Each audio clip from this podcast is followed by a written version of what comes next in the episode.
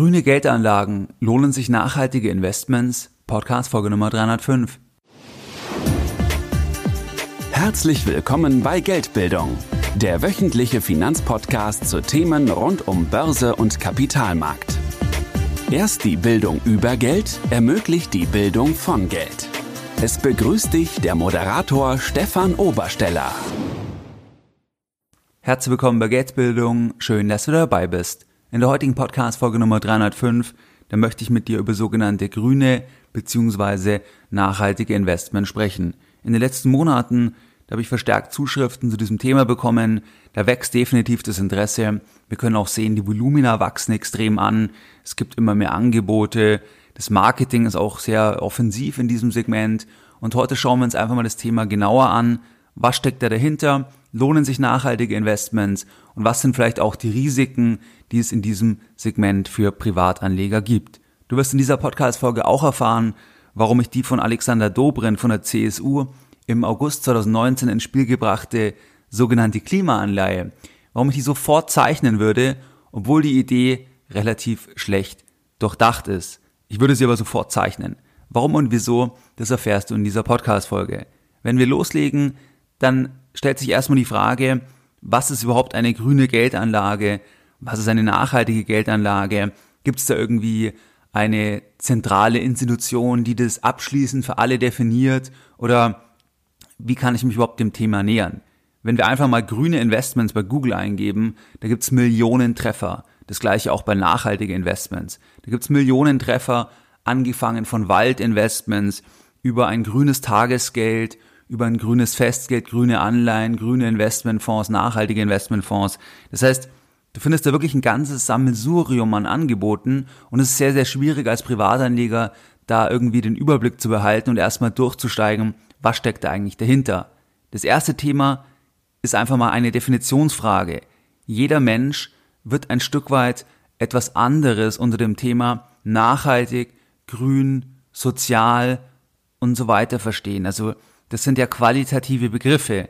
Das ist ja ähm, die Frage, wie fülle ich diese Begriffe mit Inhalten? Das ist so etwas wie soziale Gerechtigkeit. Da werden wir zehn Menschen fragen und wir werden teilweise völlig widersprüchliche Aussagen bekommen. Völlig widersprüchliche Aussagen, weil was der eine als sozial gerecht ansehen würde, der würde der andere sagen, das ist völlig leistungsfeindlich, das ist das Gegenteil von sozial gerecht, weil es qualitative Begriffe sind. Das ist nicht so etwas wie, die Raumtemperatur hat so und so viel Grad oder das Auto fährt so und so viel im Stundenkilometer, wo wir das feststellen können, objektiv, wo es dann keine zweite Meinung geben kann, weil es einfach so ist, was objektiv feststellbar ist, sondern es ist viel qualitativer. Wenn wir uns mal eine Definition von der BaFin anschauen, wie die das Thema nachhaltige Geldanlagen sieht. Das möchte ich einfach mal zitieren für dich, und zwar schreiben die folgendes. Zitat Anfang. Klassische Geldanlagen werden nach den ökonomischen Kriterien Rentabilität, Liquidität und Risiko bewertet. Nachhaltige Geldanlagen betrachten zusätzlich noch Aspekte wie Umwelt, Soziales und gute Unternehmensführung, ESG-Kriterien. Die englische Abkürzung steht für Environmental, Social and Governance. Zitat Ende. Die BaFin bringt also hier das Thema ESG ins Spiel mit diesen drei Punkten, also Umwelt, Soziales und Unternehmensführung. Das Thema ESG wirst du dann im Zusammenhang mit Investments auch immer wieder lesen. Du wirst dann von sogenannten ESG-Investments lesen, die genau in diese Richtung dann abzielen. Nochmal, auch die Begriffe Umwelt, Soziales und gute Unternehmensführung, auch das sind qualitative Begriffe, wo ich ja irgendwie einen, einen Framework brauche, wo ich dann wieder Punkte festlege, die ich mir anschaue, wo ich dann sage, das erfüllt das Unternehmen, das erfüllt das Unternehmen nicht, das erfüllt ein bestimmtes Investment, das erfüllt ein bestimmtes Investment nicht, weil es eben qualitative Begriffe sind. Wenn wir uns mal Beispiele anschauen, dann könnte im, Bereich Umweltthemen eine Rolle spielen wie Luftemission, Schutz der Biodiversität, das Thema Energieeinsparung, das Thema Bodenverunreinigung, das Thema Wassernutzung und Einsparung, dass man sagt, da schaue ich mir Unternehmen an, wie schneiden die da ab und bewerte die dann. Oder im Bereich Soziales, was könnten dort Kriterien sein? Dort könnten Kriterien sein wie, in welchem Bereich ist das Unternehmen tätig? Ist es im Bereich Alkohol, Tabak, Waffen tätig? Dann ist es vielleicht für die Gesellschaft schlecht und dann fliegt es vielleicht raus, dann ist es kein nachhaltiges Investment. Es könnten Themen sein wie Einkommensungleichheit im Unternehmen oder das Thema Beziehungen zu Gewerkschaften und so weiter, also oder Privatsphäre von Verbrauchern, Thema Wohnraum, gibt es irgendwie Mitarbeiterwohnungen. Das heißt, da gibt es dann viele Kriterien. Du siehst aber, das sind alles Kriterien, wo man erstmal dann einen Rahmen braucht, wie bewerte ich die und das ist immer dann ein Stück weit subjektiv. Es gibt natürlich eindeutige Sachen. Wenn ein Unternehmen im Bereich Alkohol tätig ist, im Bereich Glücksspiel, im Bereich Tabak, im Bereich ähm, Atomwaffen oder wenn das Unternehmen Atomwaffen ähm, herstellt, dann wird jemand, der sagt, nachhaltige Investments, das ist mir sehr wichtig, der muss die Unternehmen dann ausschließen, wenn es nicht zur eigenen, zur eigenen Haltung passt. Das ist auch möglich. Es gibt aber eben diese Graubereiche und das ist aus meiner Sicht ein großer Teil, wo das gar nicht so einfach ist. Weiter könnten wir uns beim, beim dritten Punkt, also beim Thema Unternehmensführung, da könnten wir uns dann Themen anschauen wie, denkt das Unternehmen kurzfristig, langfristig, wie geht das Unternehmen oder die Führung vom Unternehmen mit den Verbrauchern um? Gab es da Fälle von Verbrauchertäuschung oder auch das Thema Verstöße gegen das Kartellrecht? Ist der Wirtschaftsprüfer unabhängig? Ähm, wie ist die Managementvergütung? Ist es noch angemessen? Aber auch da, da brauchst du überall wieder einen Rahmen. Was ist eine angemessene Managementvergütung? Wer legt das fest? Wem steht es zu? Da muss ich dann eine, irgendeine Drittpartei haben, die diesen Rahmen festlegt, die Kriterien festlegt, das bewertet und am Ende kommt dann raus ESG ja oder ESG nein auf Basis halt der Faktoren, der Kriterien, die ich mir angesehen habe. Also das ist erstmal das Erste, was für dich wichtig ist. Es sind qualitative Begriffe. Jeder versteht ein Stück weit etwas anderes darunter. Wir können uns sicherlich auf Mindestthemen einigen, aber im Detail werden wir völlig andere Haltungen haben, was wir als sozialverträglich zum Beispiel verstehen oder ähnliches. Unterm Strich ist es so, dass das gesamte Thema von den ESG-Investments, das wächst extrem. Also es wächst wirklich extrem gemäß dem Forum Nachhaltige Geldanlagen, FNG. Da ist es so, dass dieses Segment um fast 30 Prozent in Deutschland in 2018 gewachsen ist. Nachdem 2018 ja für die Kapitalmärkte ein schlechtes Jahr war, kann man davon ausgehen, dass es wahrscheinlich dann, also wenn es die Wertsteigerung oder den Wertverlust noch mit berücksichtigt, dann wäre es sogar noch mehr, dann wäre die Wachstumsrate noch höher. In jedem Fall kommt es dann wirklich von neuen Geldern, die in dieses Segment ähm, reinfließen. Global ist es so, dass per Ende 2018 circa 30 Billionen US-Dollar in ESG-Investments investiert sind. Du wirst teilweise auch die Bezeichnung SRI lesen. Das steht für Socially Responsible Investment das letztlich nochmal unter dem ESG. Das ist nochmal ein bisschen, wo es noch weitere Kriterien dann so gesehen gibt. Aber unterm Strich muss man immer schauen, wie definiert auch der jeweilige Anbieter das. Also wenn wir uns jetzt im Fondsbereich bewegen, im nachhaltige Geldanlagen ist ja kein reines Fondsthema. Das kannst du ja auf andere Bereiche auch übertragen, also auf die Bank, welche Bankverbindung und so weiter. Aber du musst dann immer schauen, wie definiert der Anbieter das, beziehungsweise der Indexanbieter, wenn der Anbieter einen ETF anbietet und es geht auf einen Index, da muss man halt schauen, was sagt MSCI, was sagt Stocks, wie definieren die das genau. Weil die Begrifflichkeiten, die werden nicht einheitlich verwendet. Aber du wirst immer lesen ESG, dann SRI, was eben unter ESG aufgehängt ist, so gesehen. Also das vielleicht mal zum Einstieg. Volumen wächst extrem. Wenn wir uns die verschiedenen Ansätze anschauen, dann gibt's beim Thema ESG Investments verschiedene Möglichkeiten. Es gibt die Möglichkeit, dass man sagt, man führt Positivlisten, dass der, der sagt, du bist nachhaltig, du bist nicht nachhaltig, dass der für sich selbst bestimmte Nachhaltigkeitsaspekte festlegt, zum Beispiel der Indexanbieter, und dann sagt, wenn das nicht erfüllt wird, also das, wenn das nicht erfüllt wird, ähm, beziehungsweise anders formuliert, das muss halt erfüllt werden, und dann ist das Unternehmen nachhaltig, dass man anhand von bestimmten Kriterien das festlegt. Oder man sagt, man macht eine Negativliste. Man sagt, bestimmte Sektoren, bestimmte Staaten, bestimmte Unternehmen, die schließen wir einfach aus. Das passt einfach nicht zu unserer Wertevorstellung zum Thema Nachhaltigkeit. Das könnten dann wieder Branchen sein wie Alkohol, Tabak oder dass das Unternehmen irgendwie im Bereich Atomwaffen tätig ist oder auch das Thema Minengesellschaften bei Gold. Das könnte auch dann ein Ausschlusskriterium sein, dass es Negativlisten gibt. Der norwegische Staatsfonds der hat eine solche Ausschlussliste und die kannst du auch auf der Webseite nachlesen. Da schließen die dann Unternehmen aus wie Airbus, Boeing wegen der Produktion von Atomwaffen. Sie schließen auch Unternehmen aus wie Barrick Gold, das ist eine Goldminenaktie, wegen dem Thema Umweltschäden. Das wäre dann ein Beispiel für eine Negativliste, weil es einfach nicht zur Wertevorstellung vom Staatsfonds passt. Deswegen schließt er diese Unternehmen aus. Was man sagen muss, bei Großanlegern, da boomt das Thema auch. Da hat es immer auch was mit dem Thema Reputation natürlich zu tun. Heute haben wir ja einen bestimmten Zeitgeist, respektive jede Zeit hat ja einen eigenen Zeitgeist. Und da ist halt die Frage, dass man heute anders auf Themen schaut, anders auf Investments schaut, kritischer hinschaut, wie vielleicht noch vor 10, 15 Jahren. Und dadurch kann das dann der Reputation abträglich sein, wenn ein Unternehmen so etwas nicht macht, beziehungsweise Unternehmen oder Großanleger, die auch das Geld wieder von anderen anlegen, dass sie ein Stück weit mehr unter Druck sind, da auch mitzugehen und vorzugehen und halt auch in diese Richtung sich zu bewegen, weil es eben auch Reputationsrisiken mit sich bringen kann. Also das wäre jetzt ein Beispiel, Ausschlussliste norwegischer Staatsfonds. Dann gibt es weitere Kriterien, dass man sagt, Best in Class nennt sich das, dass man Unternehmen auswählt, die in einem bestimmten Sektor am besten abschneiden. Also man schließt keinen gesamten Sektor aus, sondern man sagt, immer die besten Unternehmen in den jeweiligen Sektoren, in die investieren wir, weil die die höchsten Punkte erreichen bei unseren ESG-Kriterien, bei unseren Ratings. Das wäre das Thema Best in Class. Dann könnte es noch einen Ansatz geben wie Impact Investing, dass man sagt, okay, könnten wir aus Privatanleger auch machen, wir zeichnen eine ganz bestimmte Anleihe, die wird für ein bestimmtes Projekt vorgesehen, das möchten wir unterstützen und da gehen wir direkt rein, weil wir einfach das Projekt für sinnvoll und nachhaltig erachten. Das wäre dann das Thema Impact Investing. Dann gäbe es noch weitere Möglichkeiten wie Active Investing, dass ein Großanleger sagt, er übt auch noch auf das Unternehmen einen positiven Einfluss indem er, wenn er halt relevante Anteile hat, da auch seinen Einfluss einfach noch ausspielt.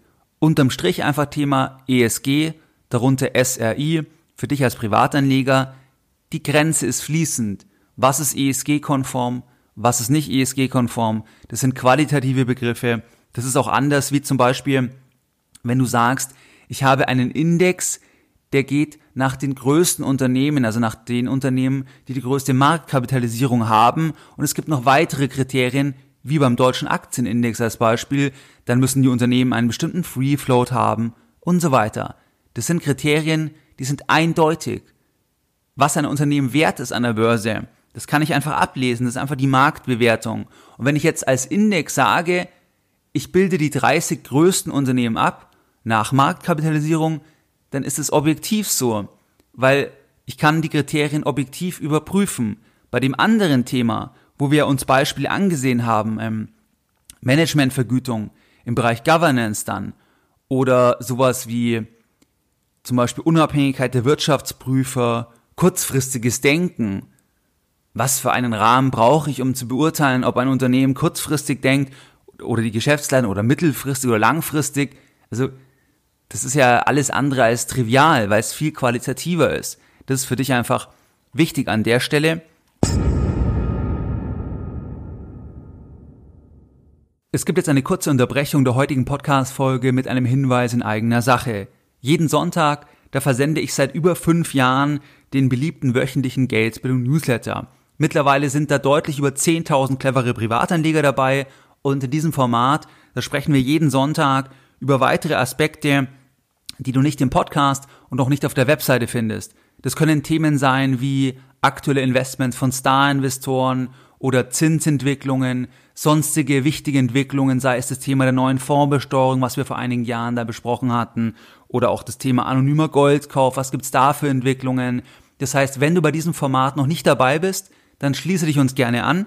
Das Ganze ist für dich kostenfrei und du kannst dich anschließen, indem du jetzt auf www.geldbildung.de gehst und dich direkt auf der Startseite mit deiner E-Mail-Adresse für dieses wöchentliche Format einträgst. Ganz wichtig, nach der Eintragung, da hältst du eine E-Mail von Geldbildung, das musst du dann noch einmal bestätigen und dann bist du offiziell dabei und erhältst jeden Sonntag noch mehr kostenfreie Geldbildung direkt in dein E-Mail-Postfach.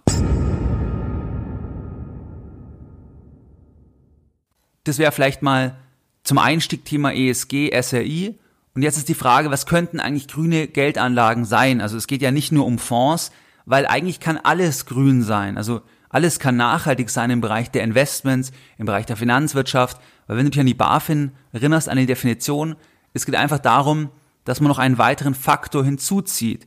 Das heißt, wenn du bei Google es eingibst, da wirst du auch das Thema grüne Banken natürlich finden. Da gibt's ja auch schon viele Jahre Banken, die sich spezifisch so positionieren, dass sie sich als nachhaltige Bank aufstellen. Also das könnte ein Thema sein. Die gesamte Bankverbindung, das Festgeld bei einer Bank, die sich als nachhaltige Bank positioniert, Tagesgeld bei einer Bank, die sich als nachhaltige Bank positioniert.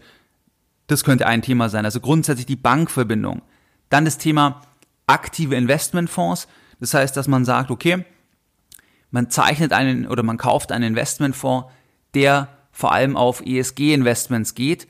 Da obliegt es dann dem Fondsmanagement bei einem aktiven Fonds, dass das Fondsmanagement auswählt, das ist ESG-konform, ja oder nein. Dann haben die vielleicht ihre eigene ähm, Herangehensweise, ihren eigenen ähm, Framework.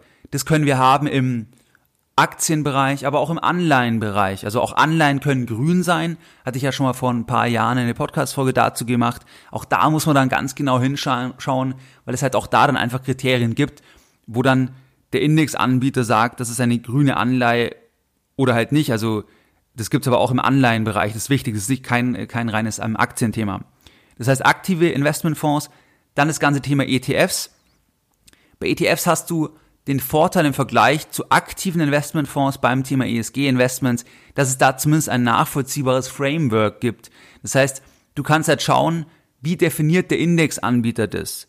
Du kannst jetzt sagen, MSCI, Morgan Stanley Capital Index, die haben ja Indizes wie MSCI World, MSCI Emerging Markets und ganz, ganz viele andere Indizes. Da gibt's dann Indizes für Dividenden, Value, Momentum, also andere Faktoren, wo man auch sagt, man bildet unter, Unterindizes, also Subindizes so gesehen, wo man sagt, wir haben einen Hauptindex und dann sagen wir, wir haben noch ein weiteres Kriterium, hohe Dividende oder nur Value-Aktien. Muss ich halt auch wieder definieren, was ist Value-Aktien und so weiter. Haben wir in der Vergangenheit schon öfters gesprochen. Aber das wäre das Thema vom Indexanbieter. Oder ESG, SRI. Das wäre dann auch ein Thema. Beispiel MSCI World Socially Responsible Index oder MSCI Europe Socially Responsible Index oder MSCI ACWI ESG Universal Index. Das wären dann mal drei Beispiele. Die werden dann jeweils kleiner sein gegenüber dem Hauptindex. Der Hauptindex wäre dort dann MSCI World, MSCI Europe und MSCI ACWI. Das wäre der Hauptindex. Und dann sage ich einfach als Indexanbieter, nein, wir wollen jetzt etwas, wo manche Unternehmen nicht dabei sind, weil die einfach nicht dazu passen, zu diesem ESG-Thema. Und die schließen wir dann aus, die fliegen dann raus auf Basis von unseren, von unseren Standpunkten, von unseren Kriterien. Dann kannst du einen Fonds kaufen, einen ETF, der dann das abbildet. Du musst dann als Anleger, der nachhaltig investieren will, der muss letztlich dann sich den Framework anschauen. Du musst auf die Seite vom MSCI gehen und schauen, was sind denn da die Kriterien? Welche Unternehmen sind denn jetzt noch im MSCI World Social Responsible oder im Europe oder im ACWI. Welche Unternehmen sind denn da noch dabei? Und passt das zu meiner Vorstellung von einer grünen, von einer nachhaltigen Geldanlage? Wenn man auf die Webseite geht von MSCI, dann kannst du da den Framework dir anschauen, dann sieht man, dass das ein umfangreicher, ja, ein umfangreicher Rahmen ist, wie die sich das anschauen. Sehr komplex. Die schauen sich da ganz viele Datenpunkte an. Die schauen sich verschiedenste Daten an, von öffentlichen Informationen, die sie über das Unternehmen finden oder auch Publikationen über das Unternehmen. Und am Ende gibt es dann 37 ähm, Kernkriterien und da gibt es dann ein Rating. Und da sagen die am Ende dann, sie haben ihr ESG-Rating, das geht von AAA bis Triple C. Und je nachdem, was das Ergebnis dann ist, also wie bei einer, wie bei einer Anleihe, wenn man die Bonität ähm, bewertet in Form von einem Rating, und dann am Ende kommt halt raus, es ist halt konform oder nicht und es kann dann in einem Subindex dabei sein oder nicht. Du müsstest dir als Anleger das genau anschauen. Und hier haben wir wieder das Gleiche, was wir jetzt schon vorher hatten. Das sind weiche Faktoren. Das sind weiche Faktoren. Das ist nicht so etwas wie Market Cap. Das ist nicht so etwas wie die Dividendenrendite. Die kann ich einfach objektiv beobachten. Weil ich kann sagen, was hat das Unternehmen bezahlt an Dividende, was ist der Preis vom Unternehmen, von der Aktie, dann ergibt sich einfach eine Dividendenrendite und die ist halt dann so. Die kann sich ändern, weil der Preis schwanken kann, weil die Dividende sich verändern kann, aber das sind objektiv beurteilbare Zahlen. Bei dem anderen, bei diesen Faktoren, das sind alles eher weiche Faktoren, die teilweise klar sind. Wenn man sagt, Tabakunternehmen schließt man aus, Alkoholunternehmen schließt man aus, Glücksspielunternehmen schließt man aus, da ist es klar. Aber in vielen Fällen ist es schwammig, unklar, es ist nicht so eindeutig wie in anderen Bereichen, wenn man das nach Market Cap klassifiziert. Es gibt auch andere Indexanbieter, zum Beispiel gibt es im Bond-Bereich, wo ich damals die Podcast-Folge gemacht habe, Soul Active Green Bond Index. Da habe ich damals ja auch genau, was sind auch die Kritikpunkte, haben wir damals genau beleuchtet. Oder sowas wie Dow Jones, Eurozone, Sustainability Screened. Das wirst du auch teilweise finden, Screened. Oder X-Begriffe, dass dann X ähm, quasi Al Alkoholunternehmen, Tabakunternehmen ist. Ähm, also du kannst es meistens im Titel schon erkennen von den, von den Indizes, ob es irgendwie in die Richtung ESG geht.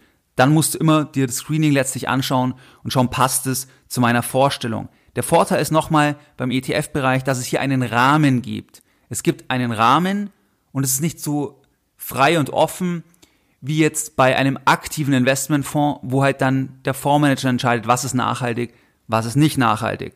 Wenn wir eins weitergehen, dann könnten das aber auch Mittelstandsanleihen sein. Also wenn ein Mittelständler, wenn der eine ähm, Anleihe emittiert und das ist ein Unternehmen, was in einem Segment tätig ist, was nachhaltig ist, was einfach gut ist im Sinne der Kriterien ähm, für die Umwelt, für die Wirtschaft, für, ähm, für die Gesellschaft aufgrund des Geschäftsmodells, dann kann man da auch eine Anleihe zeichnen. Wenn du die direkt zeichnest bei Emissionen, wäre das so etwas wie Impact Investing. Du gibst direkt dem Unternehmen das Geld und das Unternehmen verwendet direkt das Geld zum Beispiel, um eine, um eine Lagerhalle zu, zu, ähm, zu errichten.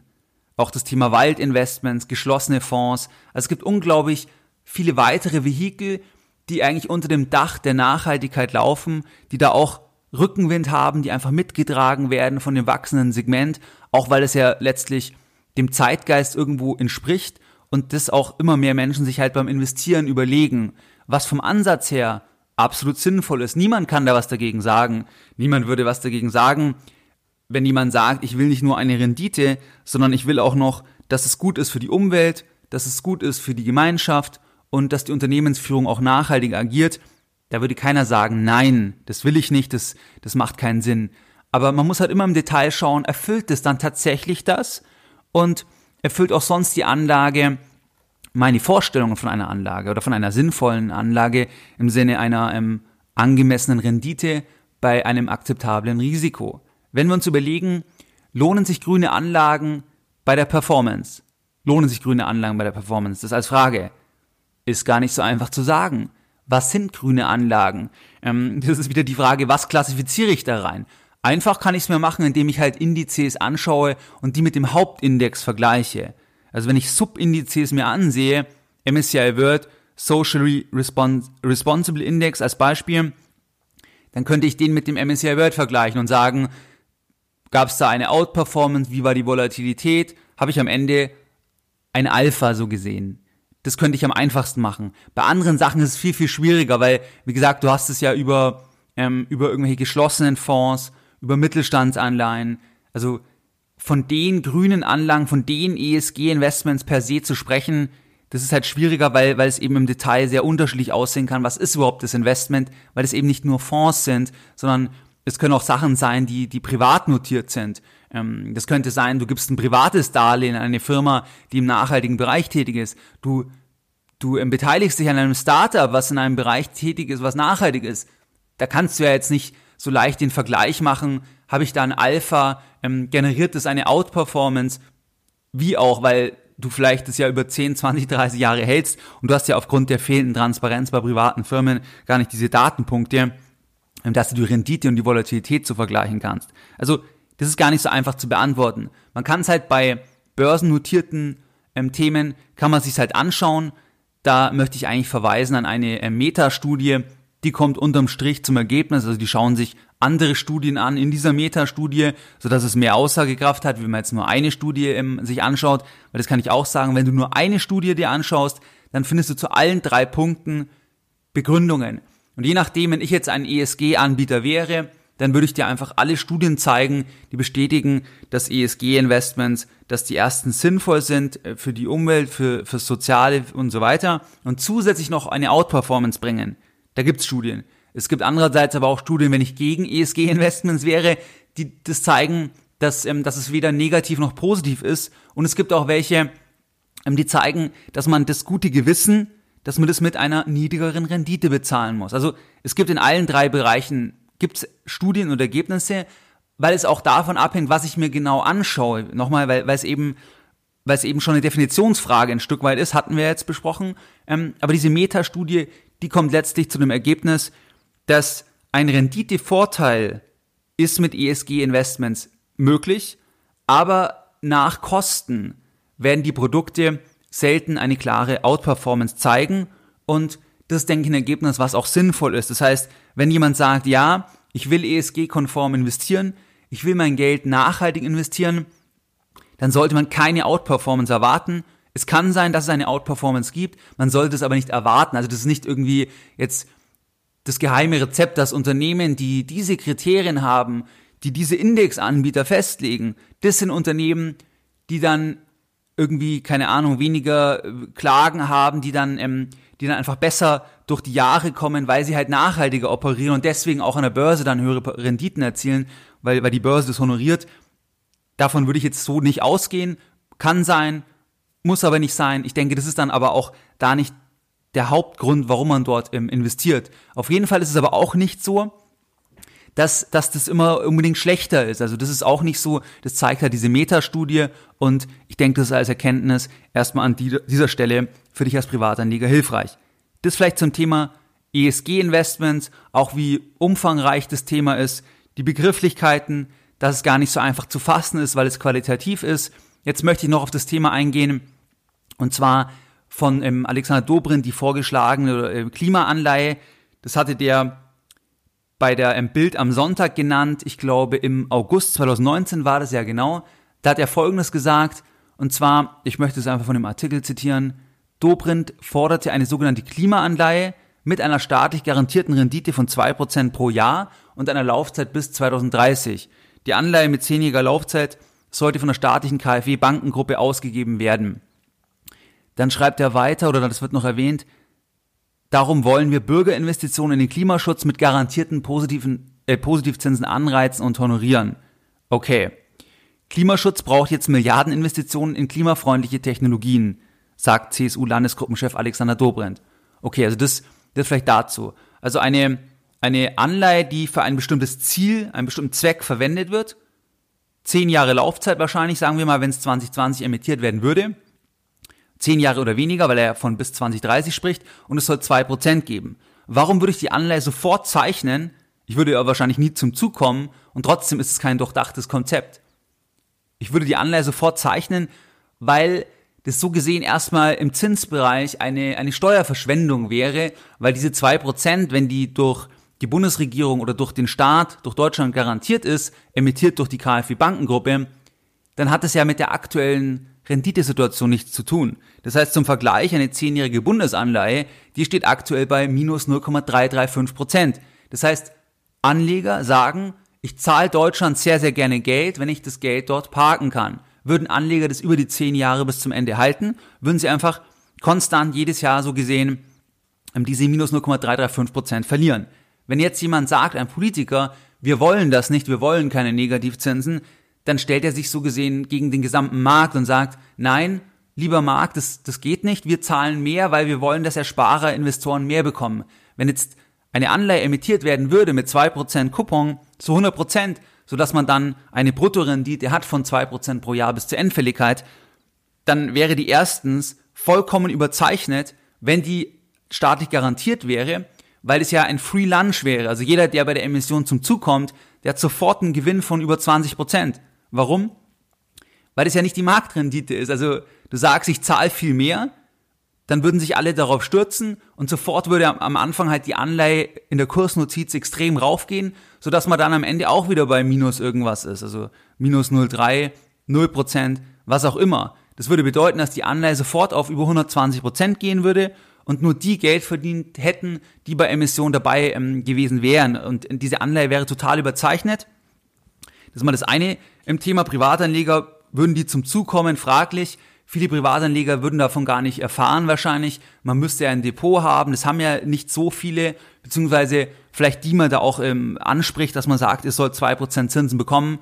Die haben vielleicht halt gar kein Depot, weil die ein normales Sparbuch haben. Also man würde nur einen Teil erreichen. Die meisten würden eh nicht zum Zug kommen. Und was auch bei sowas das Thema wäre, letztlich wäre das eine, eine Steuerverschwendung. Also das ist auch rechtlich aus meiner Sicht fragwürdig, weil du eigentlich sagen würdest, ich verschwende mit voller Kenntnis einfach Steuern erstmal. Ich sag einfach, ich verschwende einfach erstmal Steuern, weil ich halt sage, ich zahle einfach mehr, obwohl ich eigentlich weniger zahlen würde. Also wie wenn ich am Anfang bei den Bauvorhaben sage, was der Staat betreibt, das würde normal 50 Millionen kosten, aber ich zahle 100 Millionen, weil ich will, dass diese zwei Baufirmen, dass die einfach da noch 50 Millionen mehr verdienen. Das wäre ungefähr die gleiche Sichtweise wie in dem Fall, weil die 2% ja nicht der Marktzins sind. Das heißt, ich würde sofort zeichnen, würde aber wahrscheinlich nicht zum Zug kommen, weil das natürlich sofort ein Gewinn wäre von über 20% und es ist nicht besonders durchdacht, weil es halt eine Steuerverschwendung ist, also diese Mehrausgaben an Zinskosten bezahlen alle, den Ertrag, den verdienen nur wenige, nur die, die da zum Zug kommen. Und es sind nur wenige, weil die Anleihe eben sehr überzeichnet wäre. Und ist auch rechtlich fragwürdig aus meiner Sicht. Das heißt, zeichnen ja, wenn es so kommen würde, was ich nicht glaube, aber es ist halt nicht wirklich durchdacht, beziehungsweise da werden halt grundsätzliche Zusammenhänge am Kapitalmarkt einfach ausgeklammert oder, oder nicht berücksichtigt. Also das vielleicht zu, zum Thema der ähm, Klimaschutzanleihe. Was sind jetzt Anmerkungen, die ich noch mit dir in dieser Podcast-Folge ähm, teilen möchte? Einfach zum Thema grüne Anlagen, nachhaltige Anlagen, weil es ja ein Riesenthema ist und wir hätten eine einzelne Podcast-Folge letztlich ähm, nur zu einem Index wieder machen können. Also nur, dass wir uns anschauen, was weiß ich, MSCI, ähm, Global Green Bond Index, MSCI World SRI Index. Ähm, also dazu hätten wir eine eigene Podcast-Folge machen können. Ich habe jetzt mal so einen Überblick nochmal gegeben. Und was sind jetzt wichtige, wichtige Anmerkungen? Also erstens, beim ganzen Thema Anlage, nachhaltige Anlage, grüne Anlage, wenn du Aktien kaufst, wenn du Anleihen kaufst, was beides grün sein kann, im Sinne dieser Definitionen, egal ob direkt über einen Fonds, über einen ETF oder, oder einen aktiven Fonds, am Ende die Firma kriegt das Geld nicht. Das ist mal die erste Basiserkenntnis. Die Firma hat davon erstmal gar nichts in dem Sinne, dass sie das Geld bekommen. Sie kriegen das Geld nicht, weil du verkaufst mir deine Aktien. Ich sag, die Aktien sind grün. Ich will sie dir abkaufen.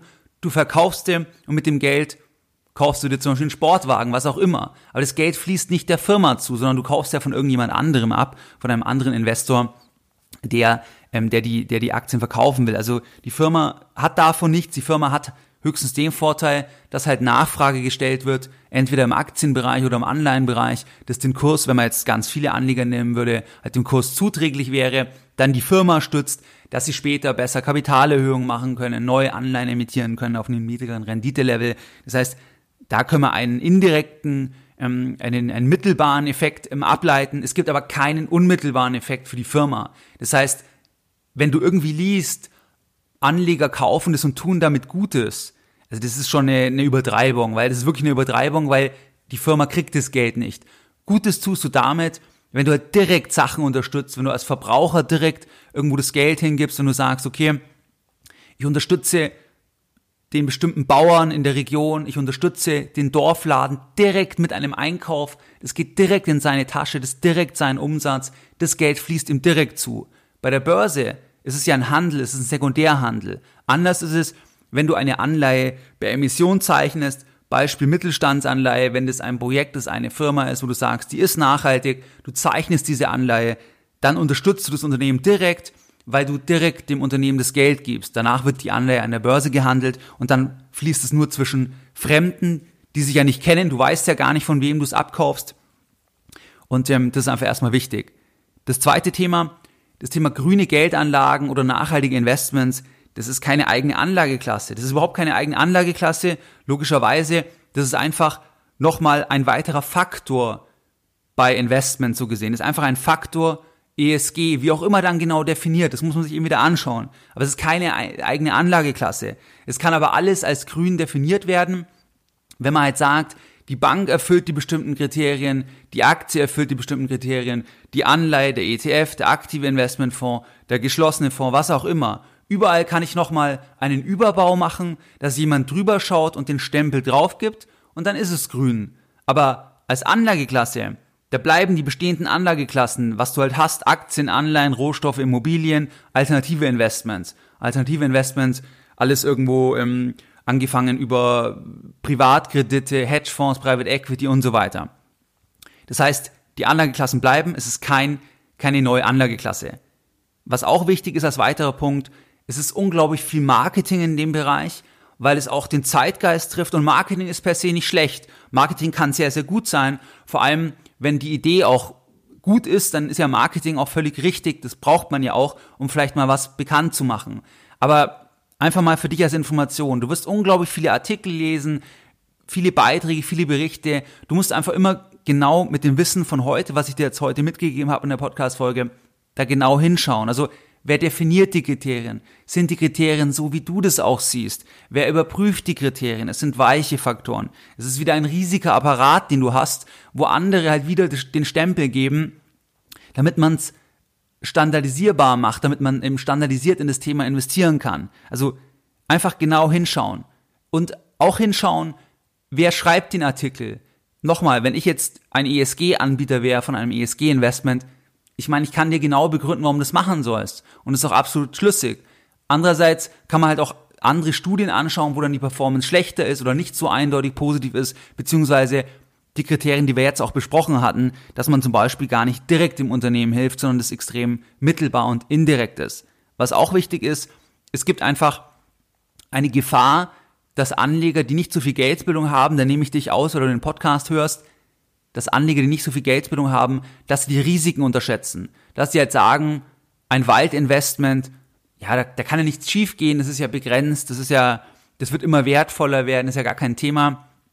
Dann gar nicht genau schauen, wie investieren sie überhaupt da rein. Also ist es jetzt ein Nachrangdarlehen, eine normale Anleihe, ist es irgendwie, wo ich irgendwie an, an einer Gesellschaft beteiligt bin, am Eigenkapital, die das dann kauft. Also wie investiere ich überhaupt? Sondern dass der dass das Schlagwort Grün, das Schlagwort Nachhaltigkeit, dass da gar nicht mehr genau geschaut wird, was ist das eigentlich? Was kaufe ich da eigentlich? Was kaufe ich bei dem Wasser-ETF genau? Welche Firmen sind da drin?